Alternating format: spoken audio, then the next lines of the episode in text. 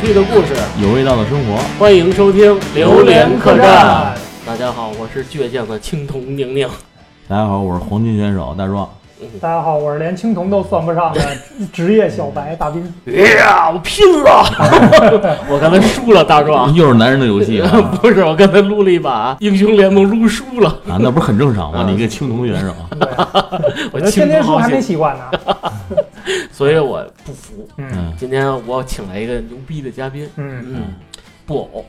嗯，来，布偶跟大家打个先招做个自呼我。介绍。呃，大家好，我叫布偶，啊然后呢是以前也算是半职业选手吧，啊，啊，职业选手。什么职业呀？哪个职业呀？啊，半职业选手，嗯对，以我以为铅球选手啊。 呃以前也打过那个项目，就是那个《魔兽争霸》，嗯啊然后还有那个《星际争霸》和这个《魔兽世界》的暴雪精英挑战，啊然后那基就是本上电竞选手对对啊，你们俩服吗？服服。我我必须服。我觉得电竞里边我简直就是一个小朋友，嗯小婴儿，小 baby 嗯这个现在也让布偶啊，我也请来了，嗯给斌哥普及一下这个电竞选手嗯和普通玩家之间的区别嗯到底在什么？电竞选手吧这一块儿，其实一个工作吧，也算是对这个游戏有一定深入的一些常态的一些玩家吧。他的主要职业，包括他的一些所有的一些日常生活，都是围绕电竞来去做的。嗯，然后呢，这种普通玩家呢，可能就是大家来去休闲休闲娱，乐的。对对对，嗯然后饭后消遣啊，或者怎么样的，嗯坐在一起去聊天啊，这样的一些嗯呃，就是玩家吧。然后呢，职业玩家跟普通玩家其实差别，我觉得还是挺大的，因为嗯职业玩家呢，他是嗯，可以这么说吧，职业玩家算是百里呃万里挑一或者千万里挑一的选手。嗯然啊后普通的玩家呢，是所有人都可以去做的。其实作为职业选手这个东西，还是条件的苛刻性还是比较比较特别大的。啊，嗯就不是一般的玩家就可以做职业选手了，对对吧？对，不是像大家想的，就是我、呃就我多玩，每天多玩俩小时，我就是职业选手了，对对对就是我就是想打职业，我不学习了，我就每天就钻到里边，我就是要玩职业。 啊，嗯那这种你是一定，我不能说一定，但是这种人呢是很难去达到这个去打职业的这一块。嗯啊啊，是不是对天赋要求也挺高？对，这个刚才不是说了吗？就是职业选手一定是万里挑一、百万里挑一的人。啊嗯你没有这个天，你没有这个天赋，再怎么刻苦训练，根根本是达不到。不像你学习，可能更嗯啊别的方面是就勤能补拙百是吧？百分之九十九的努力，百分之一的天赋，啊但是这个游戏这个可能是百分之八十的天赋，百分之二十的努力啊这样的一个情况。嗯，我还有一个小问题嗯啊，就是我是比较玩的比较好的这个玩家，啊，你都青铜了，你就是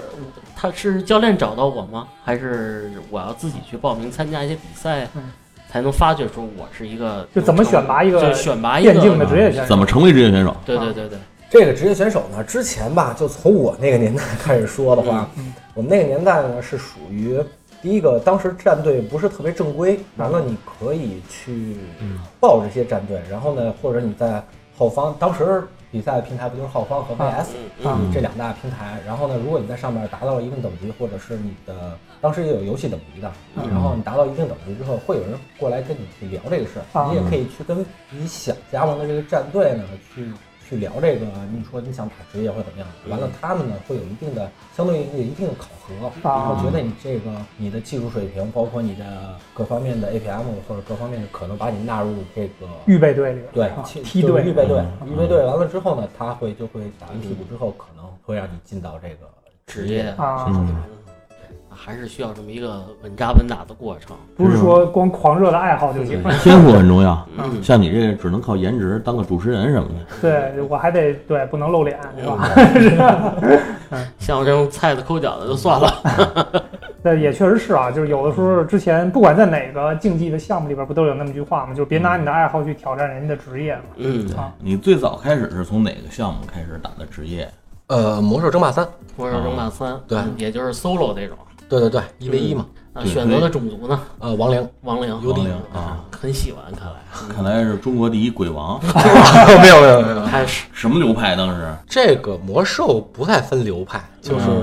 他不是有什么蜘蛛流？对对对什么对对，但这个嗯什么不是天地双鬼流？对对对，但这个不是那个你的流派，这个嗯是所有的你的战术，战术不同的对应不同种族用不同的战术，啊这是这样的。啊并不是说你这个人就是一定是拿得出手的，就这么一个战术这样的。啊，怎么发掘？就是我特别喜欢，是特别喜欢这个动作，开始就是固定了，我要来刻苦训练这个亡灵这个动作的。这个可以算是一个比较逗的一个事儿吧，因为那时嗯候高三的时候吧，嗯，呃正是学习要劲儿的时对候，高二、高三刚分完班的时候，我被分到了那个体育班，嗨，还有这个班呢对，也是因为学习不好。电子竞技就是体育啊吧？啊然后呢，那个班里边同学都玩魔兽争霸啊，但是我那时候也玩，但仅限于 RPG。有什么新的战术什么的，来来来，过来我找你练练手。嗯，然后我就觉陪得，对对对，我就觉得好像心里特别不舒服，啊，就是总是有那时，候陪练的嘛。对对对，总是被人当沙包。啊嗯我就说，后来就跟我们班一个特别厉害的一个算是师傅吧，然后就是开始一起玩儿，然后大概玩了有两个多月，然后就开始吊打整个年级，然后这样 然后就觉得这方面还是有天赋，对，一个是天赋吧，另一个是觉得这个对于竞技来说，其实还是比较觉得自己比较拿手。啊然后就是亡灵这个种族吧，是因为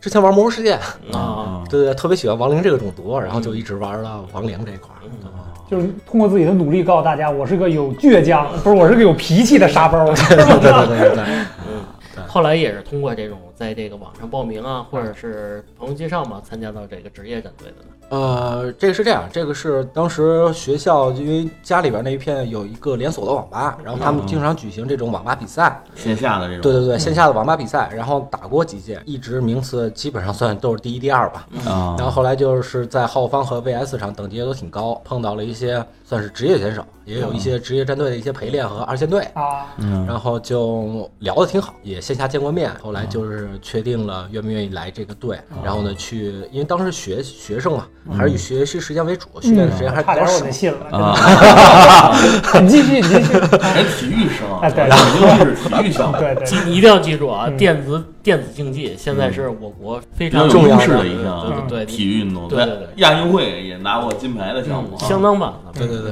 给中国队点赞。 我去啊。然后呢？后来等于就对，后来就慢慢进入到了这个圈子，当时没想的这么深，嗯后来呢就慢慢进入到这个圈子，然后就觉得，嗯、还是好胜心比较强嗯吧，然后就想一直打这个比赛啊，但是家里边人嘛，一啊定要是望子成龙嘛，啊学习为主，嗯，啊，所以说就嗯职业生涯就突然结束了。也没有突然结束 吧，就是嗯时也间可抗争能了一段时间。对，是时，因为这个职业玩家的训练时间呢，会比这个普通玩家训练时间非常长。嗯，嗯，哎，那这个训练时间，就比如说真正进入到专业队的那种环境或者领域之后，那个训练时长一天大概是多少小时？嗯，可以很负责任的告诉嗯你，十八到十六个小时。这么长时间，就是对基本上除了睡觉之外，就一直都嗯在游戏上。对，因为因为当时不是像现在这种电子环境、电子竞技的环境，就是把大家聚在一个房间里边，或者聚在一起，吃啊喝住都在这个地方，然后你每天都在一起训练什么呀？当时呢，就是呃自己找网吧啊，然后呢也有这个战队他们自己的一个网吧，啊然后你也可以去那边，你也可以自己找一个网吧，但是你必须每天在线上的时间跟他们一起在这个时间训练的时间，嗯，嗯然后这个时间到达一定程度，然后呢，你职业选手呢，就一线队的职业选手会有几个陪练，嗯会有啊两到三个陪练啊，然后呢，他们会轮番的用各种不同的战术或者怎么样的去跟你打，啊，而这个强度呢，其实非职业玩家能受得能了，承受对的对对，因为你可能觉得。这个东西训练嘛，我喜欢玩游戏，但嗯是我就天天坐那玩，你让我玩二十四小时不合眼都可以。但嗯是其实真不是这样。拿一个很简单来说，就是魔兽争霸，魔兽争霸三个种族嘛，啊可能您不太嗯啊知对道，对，我知道，我知就道是亡灵、啊暗夜和人族，啊可能呢，还你一这兽族，呃对，还有一兽族对，然后呢就是让你对同一个种族，嗯就是一天十六个小时或者十八个小时就在打这一个种族，嗯嗯让你觉得精一个精神上的疲劳，而嗯且就是同一种战术，啊就同一张地图、同一种战术、同一个人、同一个种族打嗯十六个小时到十八个小时，嗯你这种不是你一般人的，特别对枯燥。对对，不是你说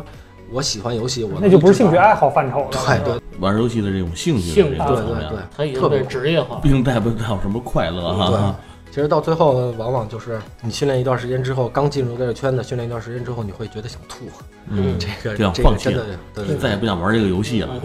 那这这个真种的有圈子这种感觉我倒是听别人说过，因为原来我也是那个 CS 一个半职业爱好者，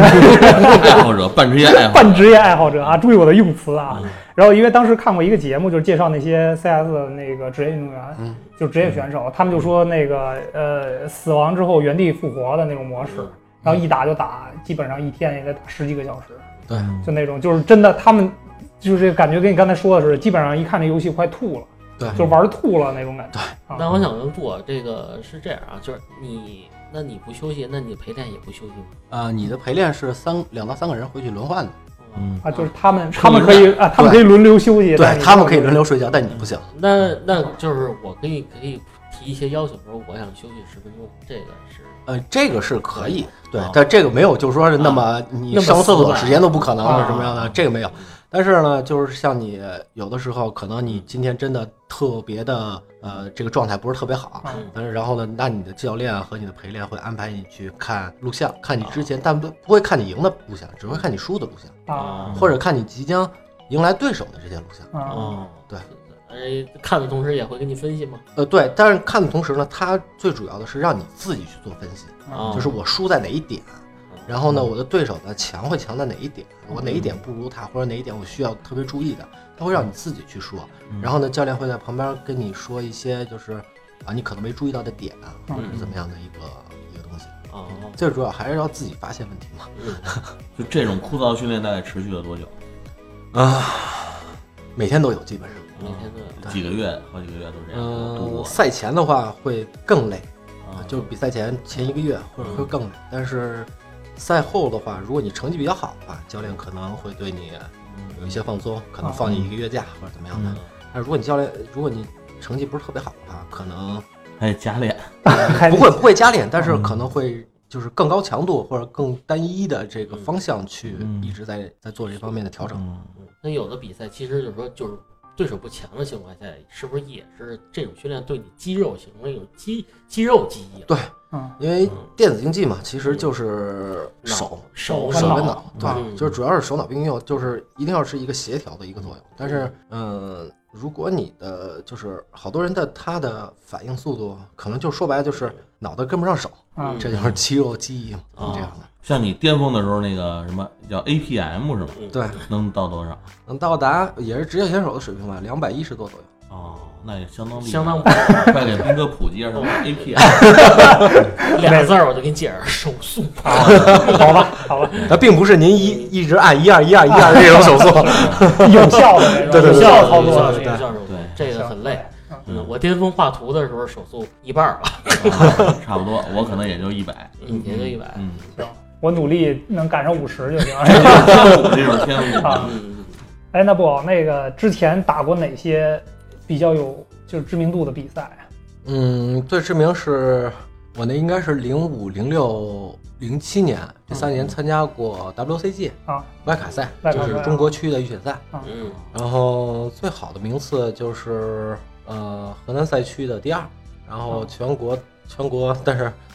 第一轮就被淘汰了。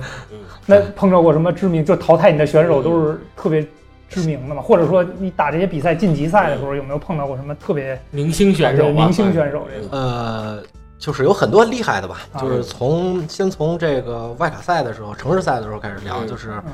之前遇见过一个年纪特别小的，嗯当时我他应该比我小三岁，应该十六岁，啊嗯一个一个特别厉害的一个选手叫 Goblin，、嗯然后呢，但是呢，他呢可能也是出于个人原因，啊后来就不打了。这是我印象非常深刻的一个人，我跟他打了一个 BO 五，啊嗯然后是三比二，特别累，嗯特别累。然后呢，这是一个选手，呃，参加 WCG 外卡赛的时候是到北京参赛的时候是第一轮是被小 T 给淘汰，小小 T 哦，我当时比较知名的嗯人对对，对当时最知名的这个兽王嘛，啊，然后当时呢，跟小 T 打也是处于心理压力比较大吧，因为毕毕竟 是，成名已久。 对对对对，碰见一个心目心目中仰慕的人，嗯确实是心态可能也差了很多。嗯然发后挥没呢，发挥好对，但是也是还好吧，打了一个 BO 那个 BO 五，打了一个那个三比二，哦，那也是惜败呃，也不能算是惜败吧，那两把我觉得运气成分还是比较大的。啊， 就是运气成分比较大的，打出来几个不错的道具吧。然后呢，嗯还有就是在呃后边几年参赛的时候，就是真的是人才辈出的年代。然后呢，也是因为学习吧，嗯啊，嗨然后呢，嗯没有怎对么去刻苦训练吧，然后呢，碰见了像跟 Sky 也打过，但是仅限在 VS 上吧。之后比较现在比较有名的像那个小白和玉米，哦，之前也都在那个外卡赛上碰见过。那这些选手啊，呃，像你刚才说 Sky，嗯你跟他在线上对对对弈的时候嗯啊，他的这种套路感觉是很彪悍的打法呢，还是还是让你觉得你手让你忙不过来呀、呃，这个我明白您说的这个意思，嗯但是这个东西呢，其实我觉得嗯自知一下，我觉得我跟他们的差距呢，可能就是在于大赛的经验上。嗯嗯嗯，就是我可能有这个手速，或者有这个想法，有这些操作，有这些意识，但是呢，可能就是在经验上我嗯会差了他们很多。那比如说有些兵啊，或者怎么样，有些战术，我觉得我我是稳打稳赢的东西，嗯嗯但是呢，就会一步一步钻到他的这个陷阱里边去，啊，嗯然后被他给带进去，直接被套路对了。嗯带节奏了，啊对，就被他带着走。所以说，这个还是一个心态和一个这个大赛经验上的一个问题。嗯哎，你觉得真正面对明星选手，是不是也是心理压力特别大呀？就跟打普通小白似嗯的，就虽然其实就如果大家都是不知名，就是谁都不知道我在跟谁打的时候，你可能也没那么紧张。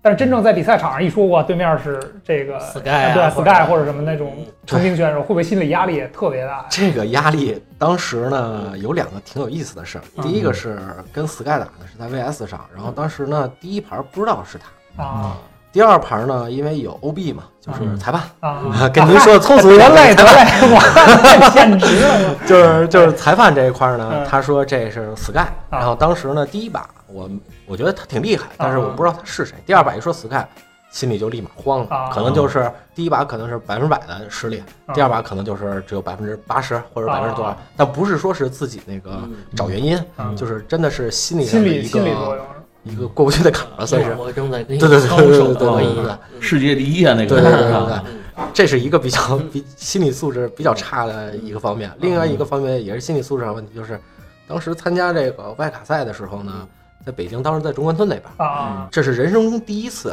在你面对着是底下是好多观众，啊也有观众也有选手啊，在一台机器上底下是然后观众跟选手，这种时候呢，就是因为没有见，算是没有见过世面吧，啊！明白上去呢，就可能心理啊、心态啊各方面就开始手抖啊、还是不够或者稳。定是吧？对对对对对，真是抖了是吗？有对，点真的是抖，包括包括你主持人问你话啊呀，或者是你调试设备什么的时候啊，都会特别特别的紧张，对紧张，不知道你自己在干什么的这嗯种状态。哦就如果前面是一黑房间的话，可能会发挥的更好一对点。稍微好一点，确定不是看楼那台底的妹子看的？引进是看不到。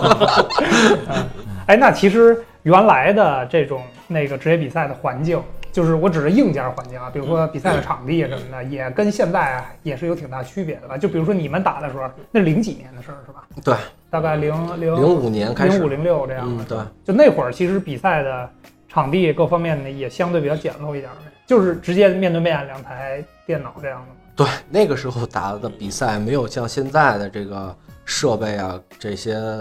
当时也没有什么资金注入，啊资金还是比较少，啊然后呢，所以说你的设备比较比较少这样。啊当时就是一个大舞台一样的，类似于歌剧院一个大舞台一样的，啊然后身后是屏幕，一个大型的耳机，当时还没有那种防啊隔音的耳机，隔音耳机然后就就所以说就是一个普通的耳机，啊自己带的键盘跟鼠标也没有隔音房，啊！底下观众说什么，其实你都能听得见。哎呦，那这样对选手其实对影，响其实就是挺大场外一些因素也会影响到整对个，包比赛括的你的氛围对手对你心态上的这种打压呀什么的啊，其实这种他对面给跟你说话来着，对嗯对是他会这种骚特扰别特别强，他会给你一些误导的信号，完了嗯他会报你的位置，然然后报你的位置的话，你会觉得心里边儿其你实觉得有点哎虚我我是被发现了，啊，对，但是嗯就是这种，我觉得其实真的特别不公平，啊嗯对吧？缺少了一个，因为电子竞技本来就是公平的一个啊，环底下境，观众会向对面报你的位置，哎呦报你的战哎我术，记这不是得作弊吗？也是听说是底下的观众看的那个录像是有延迟的，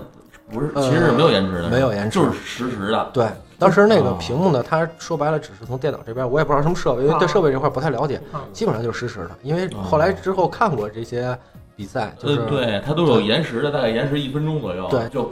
防止这个底下会有这个。对，这是现在，对，这是现在的。你像现在的这些环境设备呢，比如说你隔音房啊，然后你会带一个入耳式的耳机，啊然后就是强制的，你一入耳式的，就完全听不着对外界的干然扰后。再带一个那个隔那个隔音耳机，有带俩双头耳机机对啊，然后包括隔音房。其实现在的这些设备的环境和这个电子经济的公平性啊，非常比以前资金现在越来越对多对了。 对对我对觉得电子经济这个整个这个行业的蓬勃发展，那肯定会不断的提升呗，对吧？你原来只能可能算就 前浪了。钱了嗯对对对，我们当时打比赛还吃盒饭睡长椅呢，啊跟，现在没法比，现在都是几千万的身价，我们当时没那法比啊那会儿也是要来北京是自费过来的吗？还嗯是就是战队给你们资助，或者主办方给一些这个这个说起来就比较深了，但是是战队出资吧？啊，啊，战队队出出资对啊？然后带着战队底下几个人一起来北京对参加比赛。对，但是那是战队赛，你像参加 WCG 这种外个挂人赛的时啊候，啊因为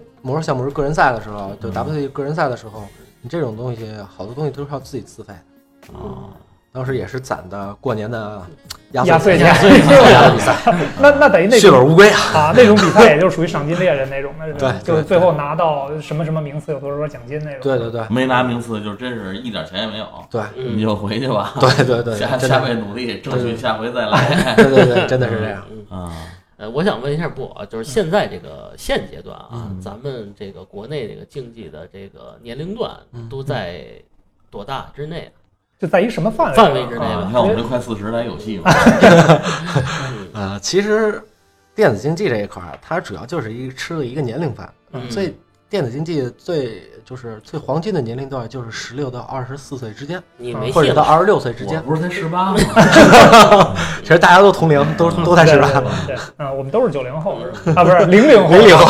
九零后都三十零零后都快过期了啊。嗯啊，那就是还是吃的这个年青纪春比较饭小，对对吧对，吃的他还们是反吃应比的较辛苦。快，对，那会儿是不是也跟那个手速和那个什么有关？对，因为和你反应对，因为你到二十四、二十六岁之后吧，其实你的就是说白，你的大脑跟不已经跟不上你的手速了。啊，嗯，嗯然后呢，有些人是就是手跟大脑可能达不到一定的协协调性同对对对对，嗯可能你能想到，但是你的手呢，可能就还真是，你对看我玩这个英雄联盟的时候，我那帮哥们儿就老笑话我，嗯，就是一跟人打起来，我就四个钮儿一块儿摁，随随缘出击的， 说我是，真是你其实你你已经想好了，想好了哎是想你好应该怎么了打，但是真是你操作起来了，你嗯就就分不清前后顺序 了，尤其是那种嗯英那种英雄比较秀，都需要你这种啊各种操作的各种微操是吧？嗯啊，对。那会儿你打职业也是比较年轻的时候啊嗯，说到对嗯对对那会儿也是吃青春饭。小伙子嗯那那会儿也也是从梯队上来的是吗？对从梯队上来的。呃，那怎你是怎么还能介绍一下从梯队这个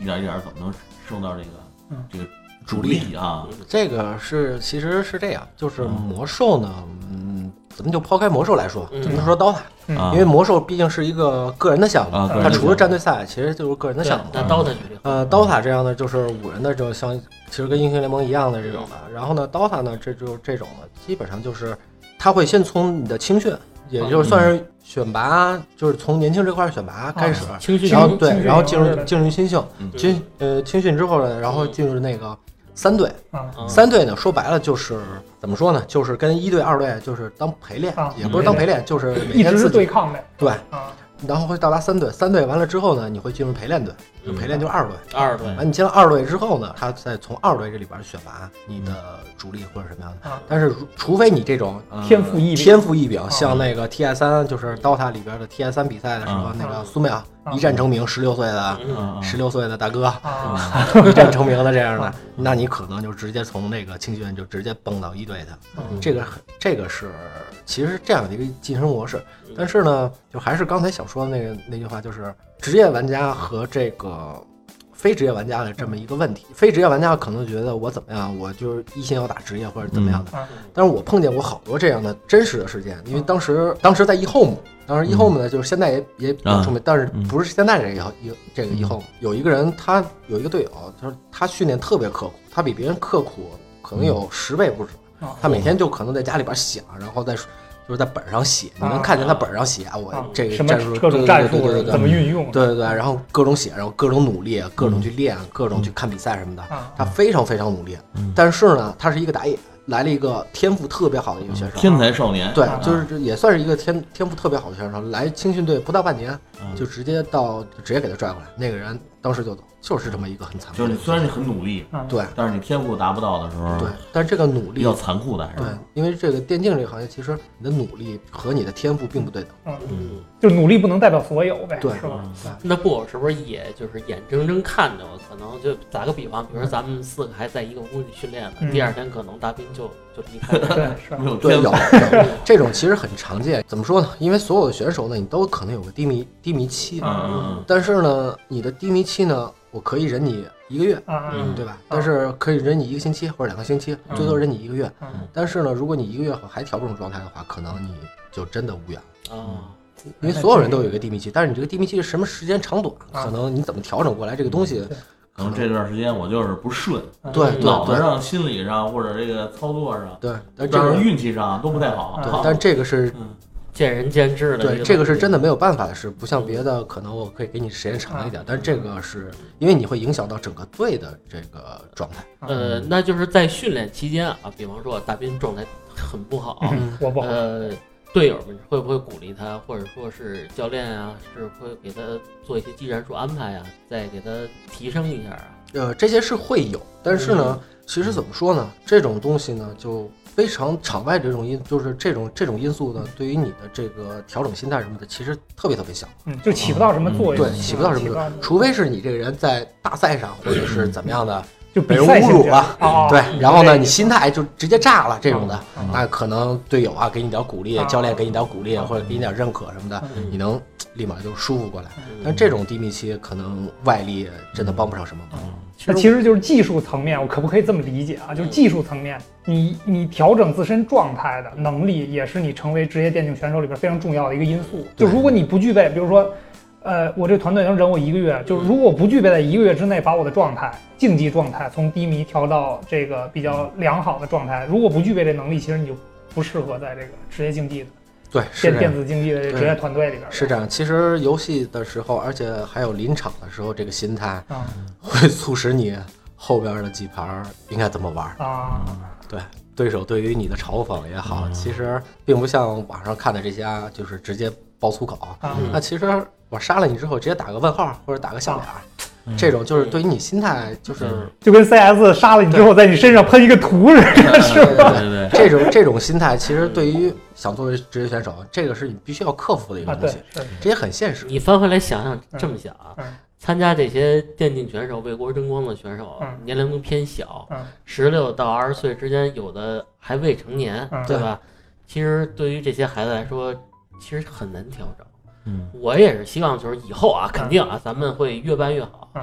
其实应该随队配一个这个心理医生，啊呃嗯，应该有会比赛之前，不管疏是导嘛，对，不管是现在嗯教练来承担这样的这个嗯角色，还是怎么样，应该还是会有一嗯些心理按摩的东西。但是这个，我我刚才听布偶说的意思啊，嗯就我理解的是这样，就是说。这是你职业素养的一部一分部，分非常重要的一部分。就如果你这部分达不了达不了标的话，嗯这不是外力能够帮助解决你的或者对对能能解决的问题，嗯那就对，真成的为这个职业选手的这个具备的条件真是非常苛刻。硬素质，我觉得这也是。你想，你十六岁的小孩儿，那其实心智原则上来讲，心没智是不成成熟熟的的。对但是他能在这种大赛的环境里能抵能抵抗住这种压力，说明他在这方面的心理素质非常好过硬的。这也可能只是我唯一一个具备职业选手的， 啊嗨 是吗？我的心理素质都非常好。 是吗？就是反正输就输了，无所谓，对，来很习惯了。嘲讽我也没关系啊。不赢房不赢地的，我干嘛呀？对，内心完全没有波澜。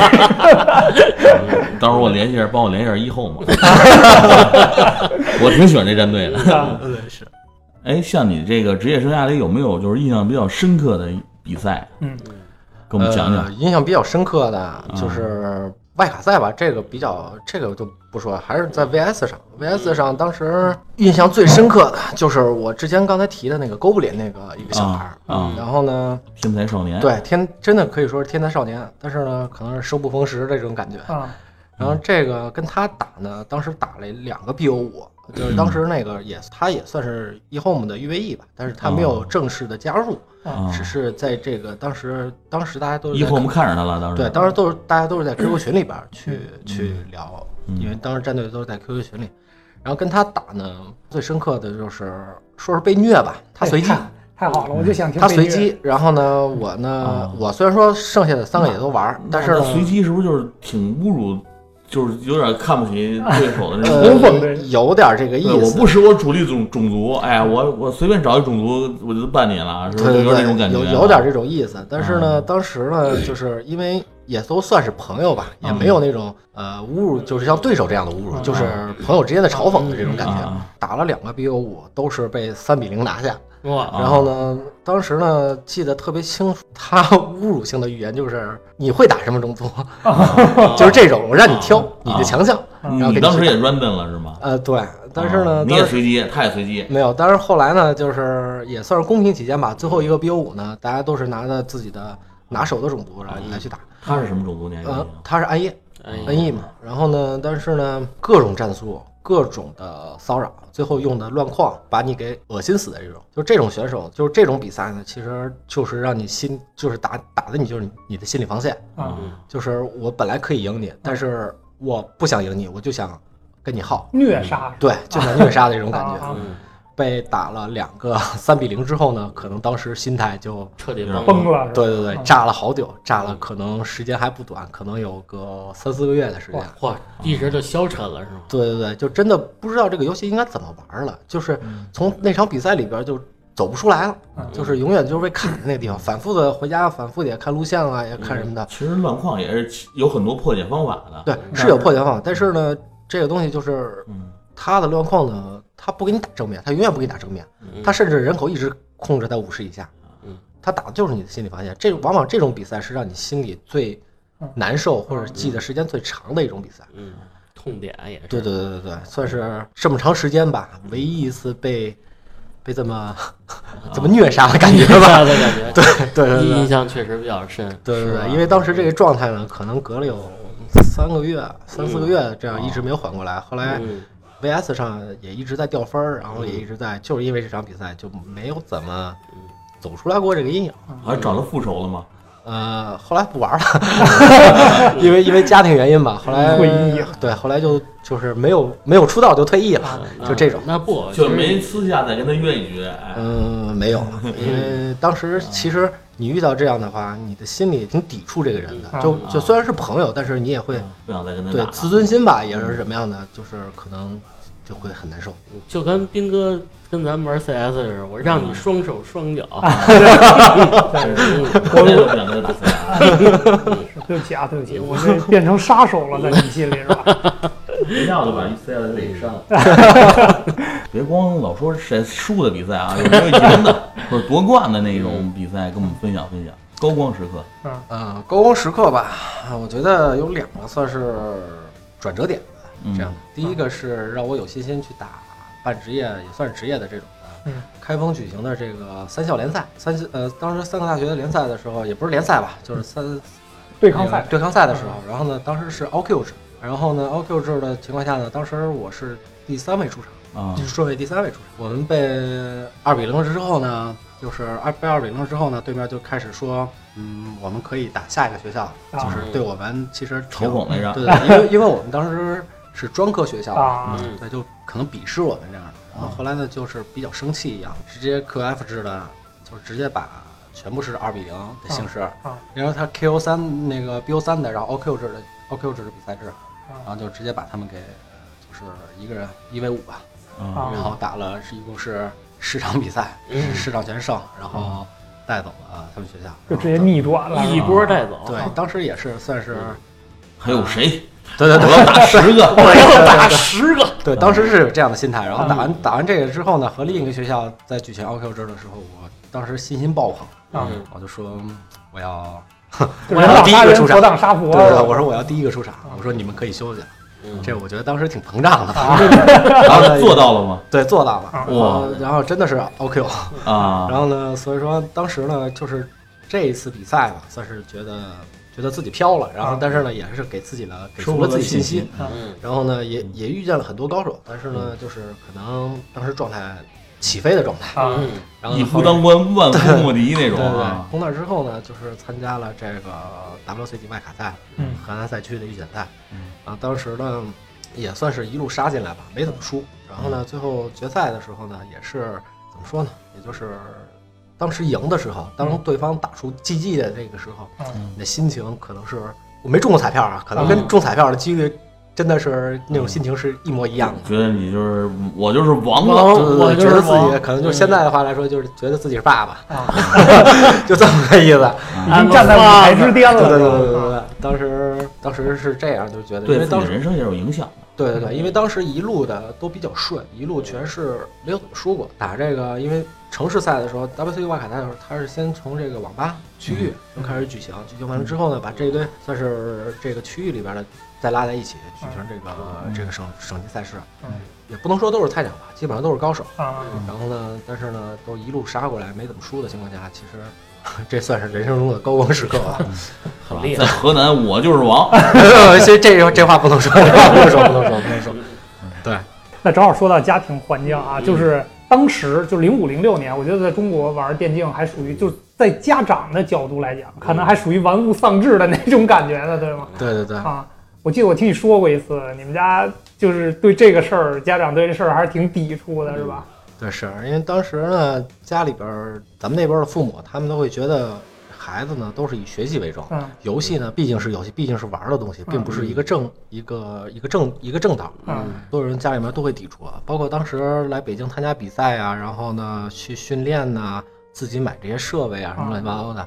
都是 算是一个是工资吧，另一个是自己存的私房钱，然啊后这么着去做。嗯、现在呢，因为电竞这个行业已经成为成为一个模式，成为一个形式，成为一个行业了，嗯所以说好，比赛项目了，对对对，嗯所以说家长呢可能会对这一块比较稍微放得开一点我。觉得观点可能会有转变对对的啊我觉得还可有大学已经有这个专业了啊，呃，电竞的这个专业。啊，这个东西吧，呃我不太想说，但是呢，既然说到这儿了，我还想就说，就想给各个朋友一个忠告吧。你玩游戏可以，但是呢，你不能说是一头心的扎进去，我就不学习了，我就玩游戏，我就玩游戏，我就是喜欢玩游戏，就想打职业。其实这个真的不是一个一个非常好的一个选择，因为。你打职业的年纪就这么就这么长时间段儿，完了你从学校出来，基本上就是到了你想大学，你毕了业之后就二十多了，对，啊你可能就快到了这个你的峰值这个这个时间段了。嗯你去，你就说你想玩游戏，就拿现在比较流行的这个王者荣耀来说，嗯你除非是这种就是我随随便便嗯呃就能打虐个国别人，对打个国啊服，随随便便这个巅峰赛上个两千分儿，嗯然后呢，我就是已经没人可以没人可以拦得住我了。就是无敌然后是多我就么寂对对寞，是对吧？，我就是想去打个职业啊或者怎么样的啊，你这种人可以啊，就是还是刚才原来说的天对赋天赋对这种嗯人可以。啊那那也就是说，你得先评判一下你是否有这个天赋去转型对成为职业玩呃对职业选手。对，然后你再考虑去这个电竞学校。嗯但是呢，你去这个电竞学校呢，你要考虑到电竞这个行业，如果你天赋达不到的情况下，你可以考虑去参与到这个电竞行业中。比嗯如说，我这个人，我可能我打我手速啊，包括我反应意识，可能各方面不太优秀的前提下，我给嗯但我的这个意识或者一个技战术嗯可能会比较好一点的话，那我可以考虑去做解说或者教练主播教啊，练教练，然后啊会去做这个那个解说，这些都可以去走路，嗯并不是一定打职业我才能，我才是嗯参与到电竞中的唯一这个渠道。啊啊，，其实电竞这个行业的很多支嗯路，对对吧？你觉得你可能是不能到一线去参加这个工作，你还可以做其他的辅助工作，对是对吧？对对对，正好布偶也说到这儿了啊，嗯我想跟布偶再了解一下，就是现这个竞技选手，嗯，大多数退役以后嗯是什么样的一个状态？对他会有什么转型的这个嗯方向？对，呃，这个现在基本上也就几大块儿吧，像嗯主播，嗯然后呢解说，解说然后还有这个教练，教练，嗯然后基本上就是这些嗯这几个这几条出路。啊，除非你是特别好的，然后你可以去到这个游戏公司做这个嗯策划、策运营划，啊嗯对对对，策划这一块儿的吧，啊这块儿都有。嗯那比较成功的 PDD，这些是大神啊主级的，播对啊，这些是大神级的。嗯然后呢，哦，被封像杀了一对个，像 UZI 啊，嗯然后这些这些这些都是，还有 B BBC 跟麦迪维扬，这些都是就啊嗯比非较常成非功常转成型的，嗯功，非常非常 UZI 转型现在做什么了？呃哎小狗，主播吧。主他播现在是主播对，嗯他们这些战队的这些职业选手都会和这个主播平台去签约，嗯，也嗯是战队的一部分收入。嗯，嗯，找到一条非常好合适的路嘛，也对对，因为我觉得一个体系能够长期健康的发展，一定是有多头的，就是对多个渠道的这个发展方向。如果只是竞技这一块儿的话，可能也会就是很难得饿死支。对，可能很难支撑这个、嗯这个行业健康长期的发展。对对对，比如说有肯定是某个战队，不是肯定这些战队都有投资啊，这些风投啊，然后签约，啊这个签约平台，然后还有转会费，嗯靠奖金池这些东西也能饿死。其实，哎，那你说这么说啊？你说之前，比如说王思聪那个战队叫嗯 IG，、 IG 对吧 IG 就是其实也是投入很多了呗。就是对，哎，那那那咱们简单做个设想啊嗯，就如果这个 IG 只靠打职业比赛的奖金，能不能够支持他所有的这个战队的开开销？销，嗯也不怎好么说呢说？啊不好说，因为你的这个队员的转会费，包括你这个一个一个队员的培，就是培养起来的一个成本啊非常非常高，对，是，我就想就说这个是这个东西不亚于一个体育选手，啊其实成本非常高。但是呢，你成名之后，你就像 PDD 他那边的宁神，啊，嗯，然后成名了之后直接转会了，然后嗯，这个你这是这一转会以后成名的话，你挺不好是不是，他这个当时是已已经有小有名气了，啊嗯哦然后那就可能我不太就被了转解，走了。啊，然后呢，这种东西呢，就是它是一个也算是一部分收入啊，但但是是啊涉你及商业运作层面的东西了，对吧？对，但是你靠奖金，你说白了，现在全世界最高的比赛游游戏比赛奖金就是 TI，DOTA 里边的 TI。啊，嗯现在几年前 TI 一的时候就是几百万美元，嗯现在可能达到三千万美元，嗯这是最高的，一年一度嗯。但是你能保证，除了 TI 二的时候中国拿了一个冠军，你能保证你这个队伍这一年嗯长就期拼都这在一，高峰，对你或者都这能你这一拿年就拼这一个奖金池，你没别的，啊嗯这你得 饿死。 ，TI 二是不是就 IG 是夺得冠军那对对对届？嗯哎，TI 二是不是是牛牛逼？呃不啊是 T 二二是牛逼，那嗯个那个后谁来是嘛， IG 那个苏妙一战一战成名嘛。啊，嗯嗯，毕竟这个布偶同学已经彻底退役了，现在线下跟还有从事跟这个电竞有相关的工作吗？跟电竞相关的，可能就自己的兴趣爱好。兴趣爱好就是吧？没事上网吧虐虐菜什么的，在网上虐虐菜是吧？啊对，这个会有，这个就是嗯 DOTA 呀，因为魔兽不是嗯刚出了重置版，嗯那个可能不尽人意。不仅啊然后对对，对然后就现在玩的是人也少了吧？对不是对这对么，然后都是就是星际啊，然后魔兽世界呀、DOTA 这种的，去打打路人局，低端的这种， 这这种这种青铜嗯局，扮猪吃 虎，对对对对，对这种青假铜装局。小白是吧？啊然后各种不会虐玩啊，加我一个，加我一个， 加我一我个我打的也不好是吧？对，基本上就是，然后，呃，看看还是会很关注这些比赛，嗯因为这些这些东西就是我虽然不参与，但是我基本上就是一直在看，一直在关注，啊嗯对，这也也也不算是一种参与吧你。看人嘲讽的眼神，至少虐咱仨跟玩儿似的。没有没有没有没有没有，因为我觉得有的时候这个打过职业的和完全没打过职业的完全不一样。我就举个例子啊，嗯你比如看斯诺克比赛，嗯大家做直播的时候，嗯其实，呃，在那个电脑上，就是在在转播屏幕上用技术手段画出来那个线，嗯不是一般业余嗯的这爱好者能画出来，就是嗯他会以一个职业玩家的角度嗯去考虑他这个球怎么走位最合理。嗯但是那帮人画出来一般都特别准，这些人我相信啊，基本上都是打过职业的。对至少是职业选手，不管他是他是这个比赛的解说员，还是真正那种技术人员，嗯，都是都是挺都是挺首那先个就是他得懂，对他不肯定是懂非常你跟人懂就没得聊嘛，是吧？对，以后过两天这个魔兽世界再开 TBC 怀旧服，你得帮我打一个 S 四哎 S 龙去啊！ 哎，对我看前段时间那个疫情最严重，大家都出不了门儿的时候，嗯你们是不是又玩魔兽怀旧服？对啊，，一直在战斗，战斗到昨天，我快退休了。啊那个基本上就是赏金猎人呗，就是真的拿那个可以可以这个挣一挣一啊挣一笔金龙零零嗯零花钱。啊，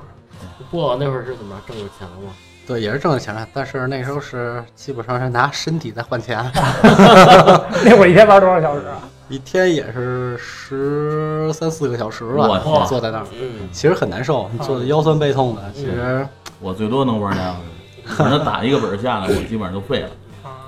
更多的我们也是倡导这些职业选手也好，还有咱们这个比较低端的青铜玩家，啊对，呃，健康生活、快乐游戏，嗯尽量多出去走一走，嗯是吧？是，多去网吧走一走。啊 对，挺好换个环境玩儿。老在家憋得慌。嗯对对对对对，这既然这布偶也来了，嗯咱也别纸上谈兵了。你也说了，咱去网吧行是吧？走一走是吧？走一走嗯，你不是 CS 打得好吗？哎，今儿跟你拼了！啊！啊，教外援了，跟你说，亏了布偶不嗯玩布偶不玩这个 不玩 CS 类的游戏啊，咱仨打他一个人儿 嗯是吧？爆了。对， 这这都不是场外因素啊， 是吧？我嗯，那今天就聊得也非常尽兴啊，嗯也欢迎这个布偶常来我们这儿做客，是吧？好好，嗯其实除了电竞之外，布偶这边还有很多这个非常丰富的嗯，生活，是吧？嗯？Plus 版对是吧比？如说这个各种养狗啊什么 的，这种是吧？啊，家里也是养过二哈的，是吧？随时欢迎，随时欢迎那个，随时再来家里做客。对吧？嗯，好也希望这个听众朋友们有什么问题的，在我们留言区多多留言，嗯多多评论，是吧？收到以后，我们会让布偶这个半职业玩家回答你们，嗯，好吧？那感谢布偶来做客，嗯好感感谢大家收听本期的榴莲客栈，好，拜拜。拜拜拜。拜。